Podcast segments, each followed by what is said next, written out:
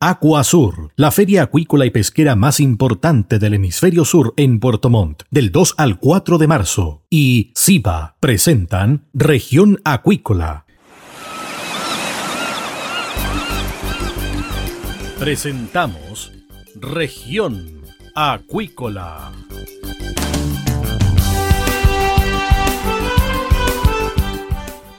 Escuche desde ahora todas las novedades de las principales actividades económicas de la región de los lagos y con las voces de sus protagonistas. Región Acuícola es un programa producido por Radio Sago de Puerto Montt, 96.5 FM y transmitido a través de la red informativa del sur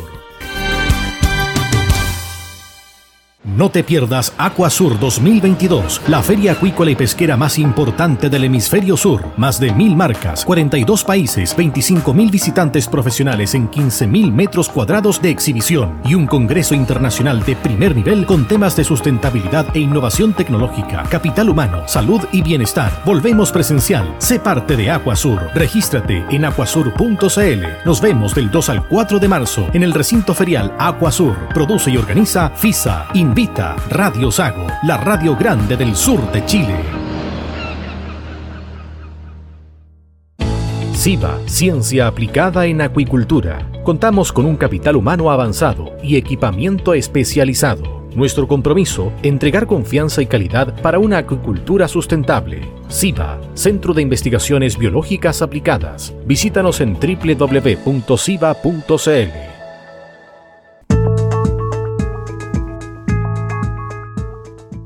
Bien, estamos de regreso acá en región acuícola y estamos con el invitado del día. Se trata de Jorge Lira, director de estudios del Consejo del Salmón de Chile. ¿Qué tal, Jorge? Bienvenido a región acuícola de Radio Sago. Hola, Cristian. Muchas gracias por, por la invitación. Bueno, meses de verano, meses estivales y también es el periodo de las algas nocivas, la floración de algas nocivas. ¿Cómo se ha comportado este año el florecimiento? Aparentemente han habido pocos focos, Jorge. Eh, mira, efectivamente hasta ahora no han habido mayores focos, como comentas tú. Eh, pero sí, claro, entre diciembre y enero hubo uno en, Aysén, eh, que creo que, comentamos hace un tiempo atrás. Así es y lo, que principalmente nos, llamó la atención fue la época en la, que ocurrió. Nosotros generalmente estamos con, el tiempo en que ya llevamos em, enfrentando estos temas como industria, con el conocimiento que, hemos ido adquiriendo en el tiempo, em, generalmente nos hemos dado cuenta que, este tipo de eventos aparece más hacia fines del verano, cuando con, todo el, calor, la radiación acumulada del verano, eh, en el fondo es, lo que gatilla un poco la ocurrencia de estos eventos. Eh, entonces, generalmente, eh, entre marzo y abril era en el fondo los periodos en el que, en el que veíamos con más probabilidad que, que haya que ocurra algún tipo de, eventos como este. Pero este año, claro, en, ya en el fondo muy, muy temprano en, lo que fue el verano, han ocurrido algunos. Y como comentas tú, en el fondo afortunadamente em, se han gestionado bien, no, han tenido en el fondo un, impacto mayor, eh, la industria está, más preparada, la autoridad también, entonces se han controlado bastante bien, pero sí en el fondo estamos alertas porque en el fondo el, periodo en el que ocurre eh, no, es, no es en el que estamos acostumbrados, entonces estamos eh, gestionando, monitoreando em, y en el fondo con, con sistemas de vigilancia bien bien preparados para, enfrentar este tipo de situaciones. Bueno, también la ciencia es eh, una parte importante para ir un poco prediciendo y también un poco ayudando a la reacción de la salmonera específicamente sobre los focos que se dan. Y eso también tiene que ver con la inversión que han hecho ustedes con el tema de la ciencia. Así es, totalmente. Em, como te comentaba, em, la industria ha ido agarrando y adquiriendo un, un conocimiento cada vez más, más técnico y, más capacitado sobre este tipo de, situaciones, de, este, de, estos fenómenos naturales, y la ciencia ha sido de, primera importancia. Entonces, efectivamente, lo, lo, que son los sistemas de vigilancia y monitoreo eh, creemos que son súper relevantes porque en la medida en que se van detectando em, que, se están gatillando este tipo de, eventos, eh, uno puede tener una, una respuesta mucho más rápida, mucho más efectiva y evitar los problemas que, que queremos que, en el fondo, que, queremos en el fondo evitar porque, porque efectivamente terminan por afectar mucho a, la industria, al ecosistema. Entonces, lo que es sobre todo la prevención y el monitoreo son, son temas en los que la industria ha avanzado mucho y está poniendo ahí mucho foco. ¿Cómo se da el monitoreo y la vigilancia constante, Jorge? Bueno, aquí cada centro de cultivo está monitoreando constantemente, se toman muestras de agua, incluso se utilizan sistemas como, como drones para estar vigilando las áreas contiguas del fondo en el mar, eh, buscando este tipo de, manchas que son eh, las que aparecen en el agua, que se pueden ver manchas, por así decirlo, como medias cafezosas, eh, que indican que, se están, que están proliferando este, estas algas. Em, y, de esa manera, en el fondo, cada centro tiene un monitoreo constante y, de esa manera, en el fondo, la, con la, comunicación, la coordinación, el apoyo de, la autoridad permite que, se puedan detectar de, una manera más, más rápida y eficiente. También tengo entendido que hay parámetros que ya han sido establecidos y que tienen que ver con la temperatura un poco de algunos estuarios y también de algunos centros que tienen mediciones constantes de la temperatura del mar. Así es, y, y muchos artículos científicos y, y revistas especializadas que han estado estudiando esto han, han establecido que el, cambio climático es uno de los grandes aceleradores y gatillantes de, del afán, de los florecimientos de, algas nocivas, y tiene que ver con, con, los aumentos de las temperaturas que se están registrando, la reducción de, de la lluvia, en el fondo cómo la temperatura del agua eh, aumenta, y en el fondo por, por, la menor lluvia también, en el fondo hay una menor circulación de agua, y todo eso son, son factores que, que, ya se han comprobado que, que aumentan la, probabilidad de, ocurrencia de este tipo de, de eventos. Entonces, eh, efectivamente, como dices tú, son temas que, se monitorean y que, por ejemplo, en, estos años que, que, han sido años muy secos, años con temperaturas muy altas, eh, en el fondo nos obligan a estar mucho más alerta y mucho más atentos a que puedan ocurrir este tipo de situaciones. ¿Ha habido algún estudio en relación a la cantidad de animales por jaula y la floración de algas nocivas? Es, mm, la verdad es que no, no, no, no tenemos un estudio y tampoco lo, hemos visto eh, que haga esa relación. Okay. Lo, que sí hay, estudios que, que en el fondo lo, que sí, lo que sí nos permiten saber es que hay, hay ciertos factores que sí terminan por, por incidir en, en, en en la proliferación de, de las algas nocivas y tienen que ver con, como te comentaba, con la temperatura, la circulación del agua, la radiación solar y también la, presencia de, nutrientes que, que pueda haber, haber en, el ambiente. Y ahí efectivamente, eh, en el fondo hay una acción humana que, que, no se puede descartar, que tiene que ver con fondo, las distintas actividades que, que se hacen en el mar y también actividades que se hacen en el territorio y que producto de, por ejemplo, los caudales de río, en el fondo pueden eh, afectar y, determinar que, lleguen más nutrientes a, un sector, eh, la misma actividad eh, acuícola, la salmonicultora, actividad de, la pesca también. En el fondo hay, hay lo, que sí sabemos que en el fondo son muchos factores, esto al final son eventos multifactoriales que el efecto acumulado de todo lo que, lo que te comentaba, como es el cambio climático, y los temas más de temperatura y más ambientales, sumados también a, la acción de, de, en el fondo, de las actividades económicas y también, en el fondo, otras situaciones que, que terminan por, por agregar nutrientes a, los cuerpos de agua, eh, sí, en el fondo, terminan por, por aumentar las probabilidades de, que ocurran estos eventos. De ahí también el estudio para nuevo tipo de pellet, de comida, ¿cierto?, para los animales. Sí, y, ahí ese la verdad es que es un súper buen, buen punto, porque efectivamente el, alimento es, uno de los principales temas que, las empresas están en fondo muy enfocadas en, hacer más eficiente.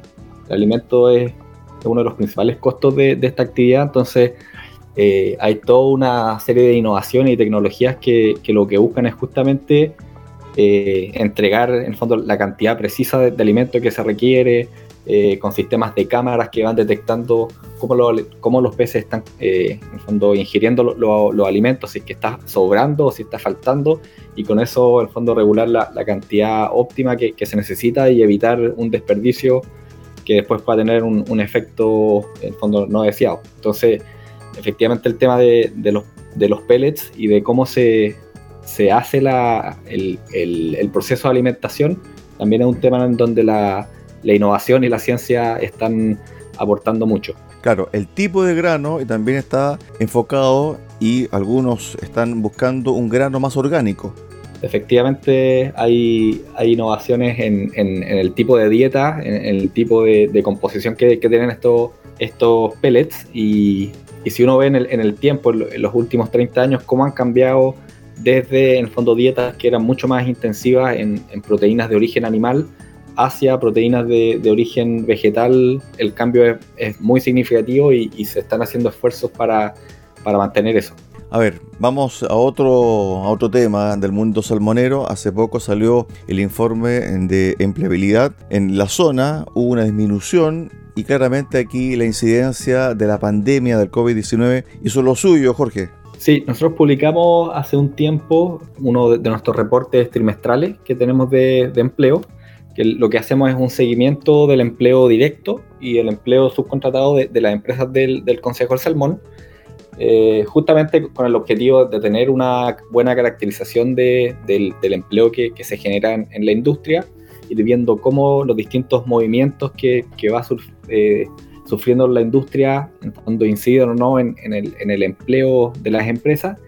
Y, y como comentas tú, durante el año 2021, que que fuimos monitoreando el, empleo, se, vio una disminución con respecto al año 2020. Y ahí efectivamente la, pandemia tuvo un, efecto y si lo puedes explicar en, palabras cortas, en el fondo como el, ciclo del salmón es un ciclo que, dura en el fondo un, periodo bastante largo, que es más de un año, eh, las decisiones de, siembra y de cosecha, en fondo, tienen un, tiempo bastante largo en, la cantidad de meses. Entonces, da lo, que nosotros hemos inferido de, la análisis de, los datos que, hemos recopilado durante el año es que, dado la, pandemia de, durante el 2020, que como sabemos restringió los movimientos eh, en el fondo de, las personas en todo el mundo, eh, implicó la, el cierre de, hoteles, de restaurantes, y, de distintos, en el fondo, canales de venta en, los que el salmón eh, justamente es donde, donde más se, se consume. Eh, en el fondo fue un año 2020 muy complejo que, probablemente incidió en que las siembras que, que, se, que se estimaron para, para el año siguiente eh, se redujeron. Y dado que se redujeron las siembras, se redujeron después las cosechas durante el año 2021. Entonces, nosotros hemos visto que hay una relación muy directa entre el nivel de producción que tiene la industria y el nivel de empleo. Entonces, dado que cayeron las cosechas durante el 2021, vimos una disminución en el empleo también eh, con respecto al, año 2020 fueron 12.260 las personas, ¿cierto?, ligadas de manera directa a las salmoneras el año 2021. Esto es un 4% menos respecto al mismo trimestre 2020, que tiene que ver octubre, diciembre. Ahora bien, hay una variable que es directamente proporcional. A menor cosecha, también menor cantidad o generación de empleo. Es, es ya una regla. Y, sobre todo las cosechas determinan eh, más directamente el, empleo que sea en plantas de proceso. Y ahí, si es que uno ve, en fondo, los, los movimientos en, el nivel de cosecha y el, los movimientos en el empleo en plantas de proceso, se ve que, que sigue una, una línea muy y una tendencia que es muy similar. Entonces, también ocurre que dado que las cosechas de salmón tienen cierto tienen una temporalidad y un, ciclo durante el año, dado las cosechas del salmón cojo que, son más intensivas eh, en la época hacia el verano. También se ve que cuando, cuando las cosechas del salmón cojo eh, empiezan a aumentar, empieza a aumentar también el empleo en, en, la, en las plantas de proceso y al final eso termine siendo positivamente en el empleo total que, se está entregando. Cuando se habla de empleo en plantas de proceso, ahí viene el actor que es el colaborador, ¿cierto? En el fondo es otro proceso que no está ligado directamente con las plantas salmoneras. Claro, eh, hay distintas actividades que, en el fondo están un poco, en el fondo, si es que uno pudiese trazar una línea entre lo que es netamente la, producción de salmones y, lo que es la, la, industria, y hay muchas actividades conexas eh, y hay todo un encadenamiento productivo en torno a, la salmonicultura. Entonces las empresas eh, más del cerca del 65% del empleo es empleo directo y, y, una parte también relevante, cercano a como al 35% es empleo subcontratado y que hace actividades directamente en, la, en las faenas de, y en las instalaciones de, de las empresas. Entonces, parte de eso pueden ser eh, actividades como el buceo, muchas veces también actividades ligadas al ámbito eh, de salud animal, eh, eh ligado a, temas de, logística, de traslado, que son cosas que escapan un poco de, del corazón de, lo que hace la industria, donde hay en el fondo empresas especializadas que pueden ofrecer un, mejor servicio. y también muchas veces las plantas de proceso cuando, cuando ocurren estas situaciones de, de temporalidades, de estaciones con, con más, em, con más niveles de cosecha, también muchas veces se, se usa ese esquema pero también hay, hay mucho del empleo en planta de proceso que, es directo de, las empresas. Jorge, ¿se puede decir de que en este caso el tema de la pandemia fue, cierto, el gravitante o el gatillante de la baja de los puestos laborales directos en las distintas salmoneras y lo otro también, si es que eso incidió en la búsqueda de empleo? Sí, la, verdad es que nuestro análisis y lo que hemos estado viendo es que la pandemia tuvo un efecto en el empleo eh, fue quizá un efecto retardado, porque em, el, punto más álgido de, la pandemia, el, punto más, complicado, y uno lo puede ver eh, con las cifras del Instituto Nacional de, Estadística, en fondo, el, punto más, más álgido de, la pandemia, que fue entre marzo y agosto del 2020, que fue cuando bueno, teníamos menor conocimiento, todavía no estaban disponibles las vacunas, teníamos una curva de, de, contagio, en fondo, que iba creciendo cada vez más, eh, eso incidió directamente en el empleo a nivel nacional. Y ahí la verdad es que lo que nosotros destacamos en ese minuto es que la, industria eh, supo mantener eh, el empleo en el 2020, se mantuvo, incluso aumentó con respecto a 2019. Bueno, sobre todo, bueno, hubo muchos ajustes por parte de, la empresa, también por parte de, los trabajadores, con respecto a nuevas medidas sanitarias, respecto de implementaciones de turno, eh, el fondo de, tener eh, mayor espacio, menor contacto entre trabajadores y, todas esas medidas eh, finalmente aportaron a que durante el 2020, que fue el, año quizá y, los momentos más complejos de, la industria con respecto a lo que o sea, eh, respecto al ámbito laboral en, el país, la industria supo mantener los empleos y tuvo después un efecto más retardado eh, que durante el 2021, cuando ya eh, quizá los efectos de la pandemia a nivel nacional no eran tan grandes, ahí sí hubo un, impacto, aunque acotado en, el empleo. Entonces, efectivamente, nosotros sí vemos que, la pandemia tuvo un, efecto. Em, y respecto de proyecciones para el próximo año, dado que, una, hubo una reactivación bastante importante en los mercados internacionales, en el consumo del salmón, eh, en los precios, en las exportaciones, eh, vemos que el 2022 probablemente va a ser un, mejor año y vamos a volver a, los niveles eh, anteriores a, la pandemia. Sí, uno incluso ya ha leído y escuchado también la necesidad de algunas salmoneras, de algunas empresas, buscando personal para esta temporada, Jorge.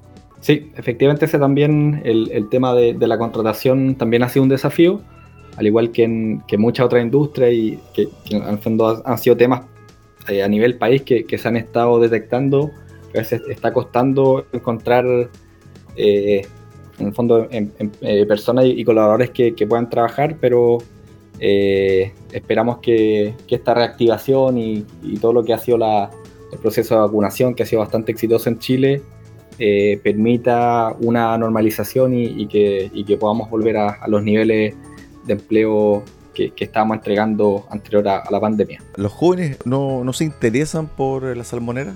Mira, ese es un tema que, hemos estado evaluando y que con, bueno, el Consejo del Salmón tiene poco menos de, dos años de, de, desde que se creó y uno de los primeros temas en los que quisimos poner foco es en el tema de empleo. Entonces hemos estado haciendo con estos reportes eh, una caracterización del empleo y hemos estado haciendo un seguimiento y lo que sí hemos podido ver que la, la población menor a 35 años eh, es una parte importante del empleo que, que entrega la industria y, y bueno, no, no tengo el, el, número exacto, pero cerca de un 45% del empleo total que se entregan eh, son personas menores a 35 años. Entonces eso igual nos entrega señales de que sí hay una, de que sí hay una oración y que sí hay un interés de, por parte de la población más joven de, participar en, la industria. Incluso menores a 25 años eran algo así como el, el 10-12% del empleo. Lo que, no, lo que no tenemos todavía es una tendencia y ver si es que quizás antes esa, esa, proporción era más alta y ha venido bajando, o si era más baja y ha venido subiendo, pero ciertamente el empleo joven es súper relevante para, para, esta industria y, ya hay que estar monitoreando y, viendo cómo, en el, fondo esto es un desafío constante, hay que ir viendo cómo vamos seduciendo, cómo vamos haciendo que, que sea atractivo para, para las personas eh, emplearse en, en, esta industria. Fíjate, Jorge, que este tema también lo analicé con el presidente de la Alianza Marítima de Chile y me decía, falta gente en la marina mercante. Los jóvenes no están también entrando y reemplazando, ¿cierto? a la flota antigua. Entonces es un problema de base, estructural finalmente, Jorge. Sí, efectivamente lo, hemos conversado con, con otros sectores y, y, puede ocurrir que, dado que muchas de estas actividades relacionadas con el mar, y así como otras actividades relacionadas quizá con el campo, eh, en el fondo muchas veces implican eh, hacer jornadas más largas eh, o jornadas en, sectores alejados de, de las ciudades. muchas veces, en el fondo, son son sectores que tienen un desafío mayor con respecto a, otros sectores más ligados al, comercio, a la tecnología quizás. Y, creo que efectivamente es un tema en el que hay que buscar cómo, cómo darle una vuelta o, cómo hacer que efectivamente sea un, que sean sectores económicos atractivos para, para, para las nuevas generaciones. Estuvimos con Jorge Lira, director de estudios del Consejo del Salmón de Chile acá en Región Acuícola, en Radio Sagos. Gracias Jorge, que tengas una excelente jornada. Muchas gracias Cristian, que, que tenga una muy buena jornada también. Gracias. De esta forma llegamos al final del programa del día de hoy en región acuícola. Los esperamos mañana a contar de las 13.30 horas en el 96.5 FM en Puerto. Muy buenas tardes.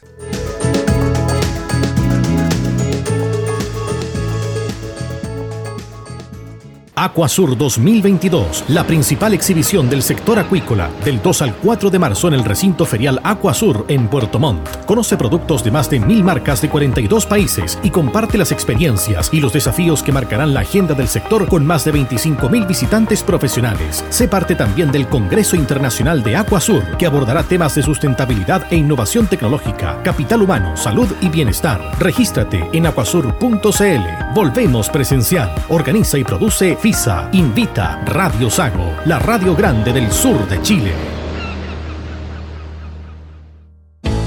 Centro de Investigaciones Biológicas Aplicadas CIBA, Ciencia Aplicada en Acuicultura. Entregamos confianza y calidad para una acuicultura sustentable. Contamos con un capital humano avanzado y equipamiento especializado. CIBA, Centro de Investigaciones Biológicas Aplicadas, Ciencia Aplicada en Acuicultura. Visítanos en www.ciba.cl.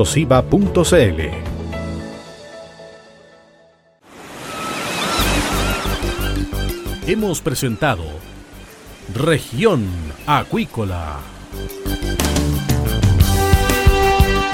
El acontecer de las actividades económicas que dan vida a la región de los lagos y las voces de sus protagonistas en el más completo resumen noticioso.